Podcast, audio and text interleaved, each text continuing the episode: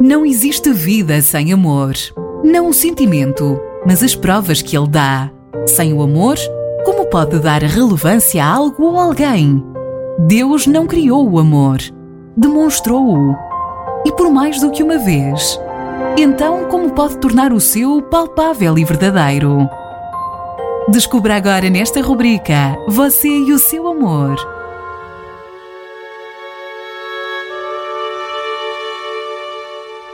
Olá a todos os internautas, é um prazer estarmos juntas todas as semanas aqui. E nós viemos aqui todas as semanas falar sobre o amor. Sobre um amor que é eficaz. E hoje nós vamos falar aqui de livro de Lucas, capítulo 11, versículo 42. Mas ai de vós, fariseus, porque dais o dízimo da hortelã, da arruda e de todas as hortaliças e desprezais a justiça e o amor de Deus. Devias, porém, fazer estas coisas sem omitir aquelas.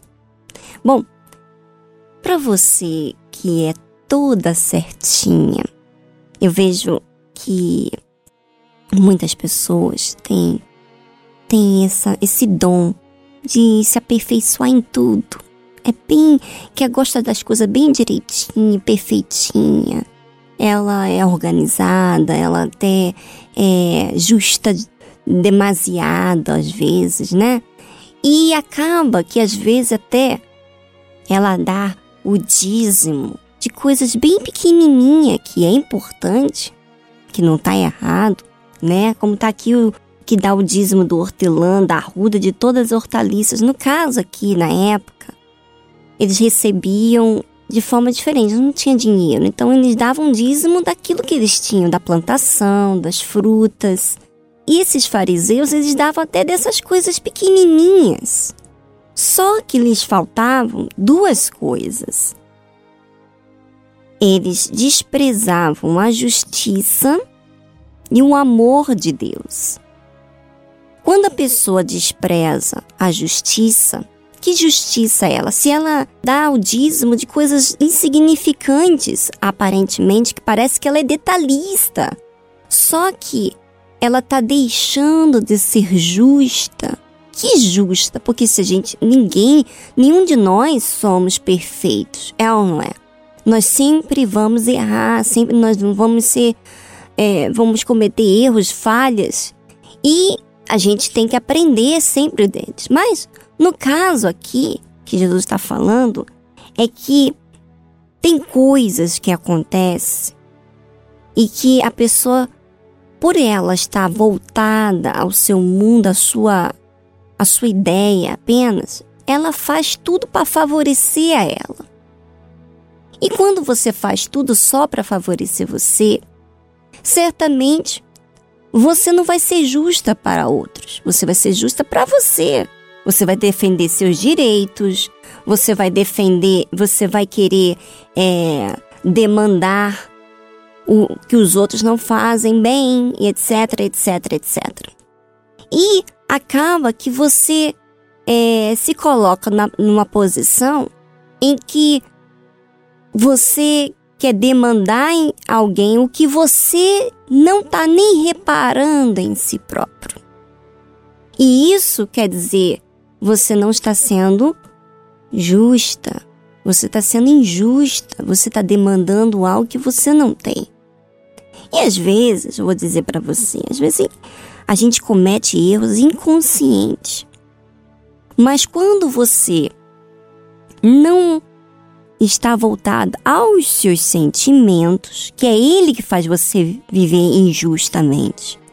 São os seus sentimentos de egoísmo, de orgulho, maus olhos, inveja, avareza e etc. São eles que lhe proporciona algo injusto. E também quem não age com o que é justo com a justiça não consegue amar, não consegue ter esse amor de Deus. O amor de Deus é paciente, ensina a gente a servir, ensina a gente a aprender, lidar com aquela situação que a gente não sabe, né? O amor de Deus faz a gente ser compreensível quando alguém é, não entende as coisas, quando alguém é difícil. E olha, eu tô sempre aprendendo.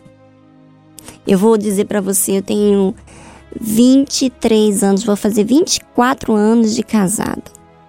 E com Jesus eu tenho 26 anos por aí.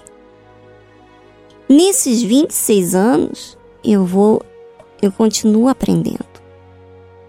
E continuo encontrando coisas que eu preciso de trabalhar para você ver que tanto a justiça quanto o amor é uma coisa que eu tenho que é, perseverar. Porque a natureza humana não tem essa justiça e esse amor de Deus na sua natureza. Pelo contrário, na natureza humana tem a indisciplina, o egoísmo e o orgulho aí. Então, eu vejo que sempre eu terei que estar sensível à voz de Deus, para que então eu possa ser justa e também amar, ter esse amor dele. Eu tenho que estar sensível à sua voz. E para eu estar sensível à voz dele, eu tenho, eu tenho que estar percebendo a mim mesma. Eu tenho que ficar vigiando a mim mesma.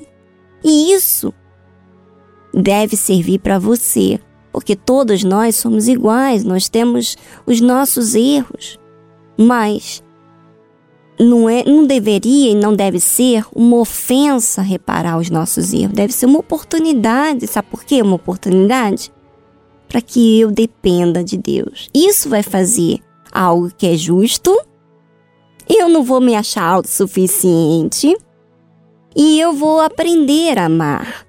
Eu vou estar desenvolvendo na fé. É assim que a gente desenvolve com Deus. Minha amiga internauta, eu quero a sua participação aqui. O que que você está deixando de fazer? O que que você tem visto em você?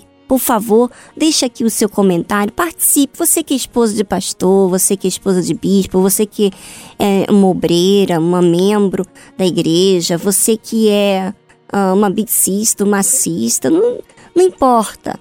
Você é marrude, não importa quem você está sendo, a sua condição, a sua posição, o que importa é o que você é. Então participe aqui e eu vou ter o prazer de ler o seu comentário. Um grande abraço e até semana que vem.